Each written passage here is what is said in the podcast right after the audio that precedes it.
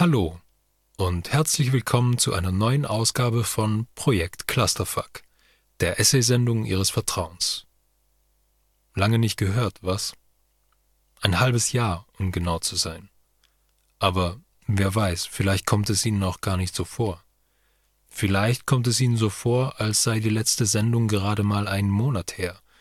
Vielleicht aber auch so, als wären es ein paar Jahre gewesen. Wer weiß das schon. Mein Zeitgefühl war jedenfalls schon mal besser. Weil in der Einförmigkeit des Pandemiealltags jeder Tag dem anderen gleicht, gibt es auch nur den einen. Nichts, was heraussticht, keine Veränderung, an der man das Fortschreiten der Zeit erkennen könnte. Ein Fluss, der so ruhig dahinfließt, dass es dabei fast so aussieht, als würde er stehen. Nur wenn man hineinspringt, wundert man sich, wie schnell er einen mitreißt. Was? Ein halbes Jahr schon? Dabei war doch erst Montag. Oder war es doch Dienstag? Alles gleichbleibend, im ewigen Jetzt. Leben im Moment. Uff. Heute geht's jedenfalls ums Reparieren.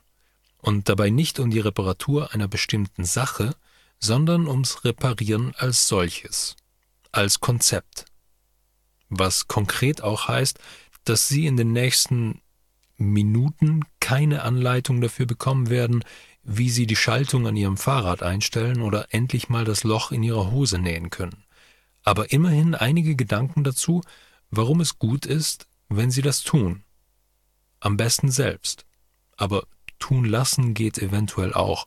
Wir werden sehen. Also, reparieren. Was heißt das? Nun, Sie wissen natürlich, was es heißt, etwas zu reparieren, aber weil wir uns ja weniger mit dem konkreten Vorgang und viel mehr mit dem abstrakten Konzept auseinandersetzen wollen, ist es vielleicht wichtig, doch erstmal eine konkrete Definition vorn anzustellen. Zwar nicht so wichtig, dass ich dafür weiter als bis zum Online-Duden gegangen wäre, aber was soll's. Dort steht unter Reparatur jedenfalls, ich zitiere, etwas, das nicht mehr funktioniert, entzweigegangen ist, schadhaft geworden ist, wieder in den früheren, intakten, gebrauchsfähigen Zustand bringen. Zitat Ende. Das heißt also, mit einer Reparatur machen Sie etwas Kaputtes wieder ganz und können es weiterhin oder eigentlich wieder so verwenden wie bisher. Das heißt auch, dass dieses Ding schon da war und ebenfalls, dass sie kein neues brauchen, weil sie das alte ja noch bzw. wieder verwenden können. Entsprechend wird die Reparatur hier im Kontrast zum Konsum verstanden. Ebenfalls ein wichtiges Stichwort, das wir vielleicht in näherer Zukunft auch mal eingehender behandeln sollten, aber fürs Erste muss ein kurzer Problemaufriss reichen. Ich verstehe Konsum für unsere Zwecke als Ausdruck eines Begehrens. Es geht ums Dinge kaufen, weil man sie will. Sie werden jetzt wahrscheinlich sagen, na ja, die Lebensmittel, die ich mir heute besorgt habe, die wollte ich zwar, aber ich brauche sie halt auch, weil ich nicht verhungern will. Und Sie haben recht. Ich beziehe den Konsumbegriff hier aber nicht so sehr auf notwendige Dinge, sondern auf solche, die es nicht sind. Zugegeben, auch da kann es schwer sein zu unterscheiden. Ob man was braucht oder nicht, liegt irgendwo einfach auch im eigenen Ermessen und kann entsprechend schwer nach objektiven Kriterien bewertet werden. Fest steht jedenfalls, wir alle kaufen Dinge, die wir nicht brauchen. Und das aus Gründen, die uns vielleicht gar nicht so lieb sind. Und weil man sich sowas meistens nur ungern eingesteht, wollen wir lieber nicht über uns sprechen, sondern über Herrn Müller, dieses elende Konsumopfer. Der hat sich nämlich gerade bei einem eh schon problematischen Online-Versandhändler ein neues Paar Sneaker bestellt. Dabei hat Müller bereits Schuhe für jeden nur erdenklichen Anlass, und bei den Sneakern, die er mit den neuen ersetzen will, ist lediglich ein Schnürsenkel gebrochen. Warum also ein neues Paar Schuhe? Nun, dem Müller war halt langweilig. hat sich emotional irgendwie leer gefühlt. Schön blöd, oder? Warum weiß er denn nicht, wie Sie und ich, dass man emotionale Leere nicht mit neuen Dingen zuschütten kann? Andererseits, wenn wir das wüssten, also wirklich wüssten, dann würde ich jetzt diese Sendung nicht machen, oder? Ach, zurück zu Müller. Der hat seine vage Unzufriedenheit jetzt mit Hilfe seines Shopping-Erlebnisses beseitigt und kann so vermeiden, sich mit sich selbst auseinanderzusetzen. Warum soll er auch an seiner Persönlichkeit arbeiten, wenn er sich die gewünschte einfach in Form neuer Schuhe kaufen kann? Problem gelöst. Und zwar dauerhaft, denn sobald er merkt, dass es ihm emotional eigentlich immer noch schlecht geht, kann er einfach mehr Schuhe kaufen. Oder eine Hose. Oder einen Schokoriegel. Die Möglichkeiten sind hier endlos. Aber bevor ich hier gar nicht mehr aus meinem Zynismus herausfinde, wollen wir vielleicht versuchen, doch noch die Kurve zur Reparatur zu kriegen. Wie gesagt, die Reparatur steht im Kontrast zum Konsum, und der gründet, wie sich bei Müller zeigt, auf Wollen. Dieses Wollen muss nicht konkret sein, es konstituiert aber ein Fehlen, denn man kann nur wollen, wenn man das Gefühl hat, dass man etwas nicht hat.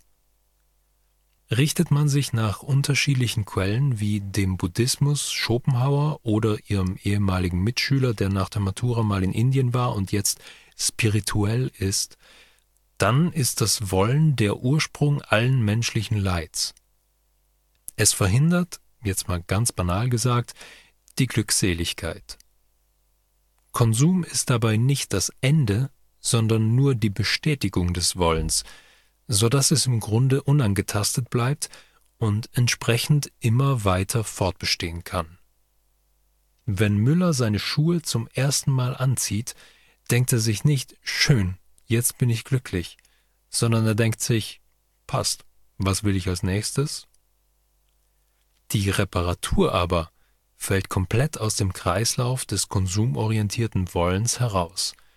Sie richtet sich nämlich nicht auf das, was einem fehlt, sondern auf das, was man hat. Zwar nur, wenn das, was man hat, kaputt ist, aber hey, Sinn und Zweck der Reparatur ist es ja, es wieder heile zu machen. Darauf jedenfalls, wie sie mittels Reparatur zum Seelenheil gelangen, werden wir gleich genauer eingehen. Erstmal gibt's aber eine kurze Pause, in der wir Fixing a Hole von den Beatles hören.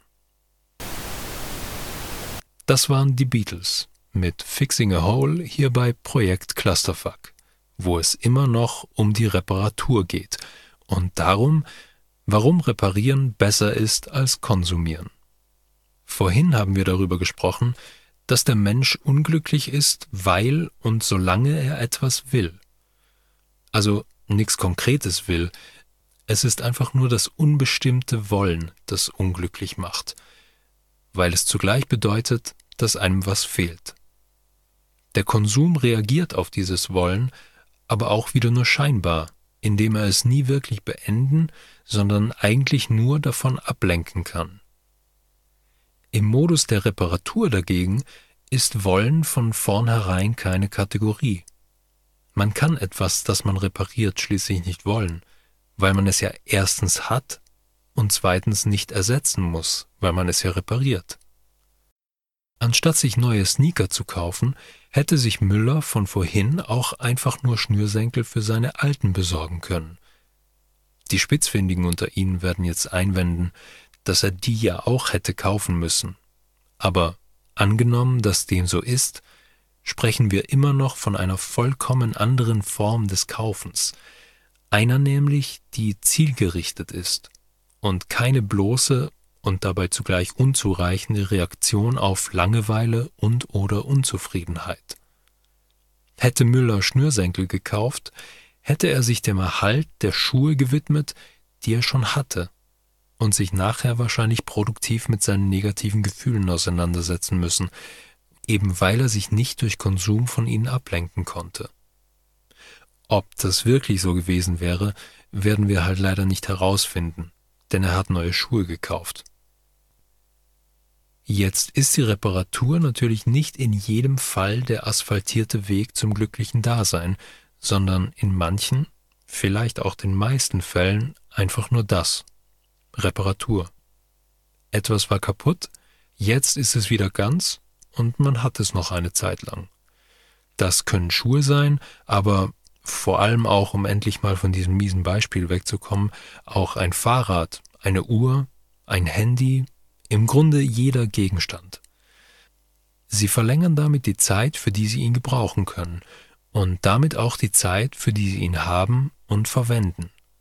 Er ist gewissermaßen für längere Zeit Teil Ihres Lebens, und während er das ist, heften sich auch Erinnerungen an ihn, durch die Reparatur nur umso mehr, was ihm wiederum emotionalen Wert verleiht. Wenn er Gebrauchsspuren aufweist, dann sind das nicht irgendwelche, sondern eben gerade ihre. Sie sind in diesen Gegenstand eingeschrieben, er ist Spur ihrer selbst, Beweis ihrer Existenz. Vielleicht aber auch einfach nur eine Sache, die sie nicht nochmal kaufen mussten, weil sie wissen, wie man einen Schraubenzieher verwendet. Man muss schließlich nicht allem übertriebene Bedeutung beimessen, auch wenn es manchmal Spaß macht zu sehen, ob's geht. Apropos Wissen, wie man einen Schraubenzieher verwendet. Eine schöne Sache am Reparieren ist auch, dass man dabei lernt. Und zwar zum einen, wie man repariert, zum anderen aber gleichzeitig, wie die Dinge, die man repariert, funktionieren. Nehmen wir beispielsweise an, Ihr Fahrrad schaltet nicht mehr vom ersten in den zweiten Gang. Wenn Sie das reparieren wollen, müssen Sie sich zunächst mal damit auseinandersetzen, wie überhaupt ein Schaltwerk funktioniert – um dann verstehen zu können, was mit ihrem falsch läuft. Und dann müssen sie sich überlegen, wie sie es wieder richten. Wobei das zugegebenermaßen um einiges leichter geworden ist, seit es für so ziemlich alles Online-Tutorials gibt. Unter Umständen ist dabei auch Kreativität gefragt und oder mehrere Lösungswege möglich. Bonuspunkte gibt's übrigens, wenn Sie die Reparatur nur mit einem Kaugummistreifen und einem Stück Draht hinbekommen. So eine Reparatur hat dann auch noch etwas Emanzipatorisches. Also zu wissen, wie man Dinge selbst richten kann, anstatt dafür auf den anderen angewiesen zu sein. Auch ist es quasi direkt verwandt mit der DIY-Kultur. Und wenn DIY cool ist, was heißt wenn, wir sprechen hier von einem Fakt, dann ist es entsprechend auch cool, Dinge selbst zu reparieren. Und wenn das nicht geht, dann geht natürlich auch reparieren lassen. Dann hat man vielleicht weniger gelernt, aber sich zumindest der absurden Konsumlogik einer kapitalistischen Gesellschaft verweigert, in der sich der Mensch allein darüber definiert, was er besitzt. Und hier schließt sich der Kreis. Nicht nur, weil wir wieder beim Konsumieren angelangt sind, sondern auch, weil sich herausstellt, dass ich vielleicht doch nicht so viel zum Reparieren zu sagen habe, wie ich zu Beginn dieser Sendung dachte. Dabei möchte man meinen, dass man das mit der Themenfindung nach 25 Ausgaben irgendwann mal gelernt hat. Aber was soll's? Vielleicht hätte ich einfach über Konsum und Kapitalismus sprechen sollen. Da wird's immerhin mehr Literatur geben. Aber die Sendung wird jedenfalls noch kommen. Vielleicht nicht gleich nächstes Mal, aber bald mal. Und wenn nicht, habe ich gelogen. Derweil begebe ich mich jedenfalls wieder in den zeitlosen Raum des Lockdowns, in dem jeder Tag gleichzeitig und gleichförmig ist und man ans Morgen nicht denken muss, weil es das nicht gibt. Tragisch und oder befreiend, grad wie man's nimmt. Vorher aber noch ein paar Dinge in eigener Sache. Infos zur Sendereihe Projekt Clusterfuck und auch einiges Irrelevante finden Sie auf Instagram unter dem Handle Projekt Clusterfuck. Alles zusammengeschrieben und Projekt mit K. Falls Ihnen diese Sendung aus unerfindlichen Gründen gefallen hat, also jetzt mal rein hypothetisch, interessiert es Sie vielleicht auch, dass man neben dieser auch alle anderen Ausgaben von Projekt Clusterfuck ganz einfach nachhören kann. Und zwar entweder auf Spotify als PCF-Podcast oder auf www cba.fro.at. Geben Sie dort einfach Projekt Clusterfuck ins Suchfeld ein um sämtliche Ausgaben zu finden, inklusive der ganzen Musik, die ich für Spotify rausschneiden muss. Apropos, gleich kommt noch eine Playlist, die, wenn, dann nur marginal aufs Thema Reparatur bezogen ist, aber vielleicht Ihren Gemütszustand richtet. Probieren Sie es aus. Und wenn Sie Beschwerden oder Anregungen haben oder einfach mal Hallo sagen möchten, dann schreiben Sie mir doch eine Mail an projektcluster@gmail.com. projektcluster@gmail.com. So, das war's dann für dieses Mal. Die nächste Ausgabe gibt's am Donnerstag, den 25. März, zur selben Zeit, am selben Ort, also um 17 Uhr auf Freirad. Bis dahin reparieren Sie doch mal wieder was. Und wenn Sie nichts zum Reparieren haben, dann machen Sie vielleicht einfach mal was kaputt. Von meiner Seite jedenfalls ein herzliches Wiederschauen!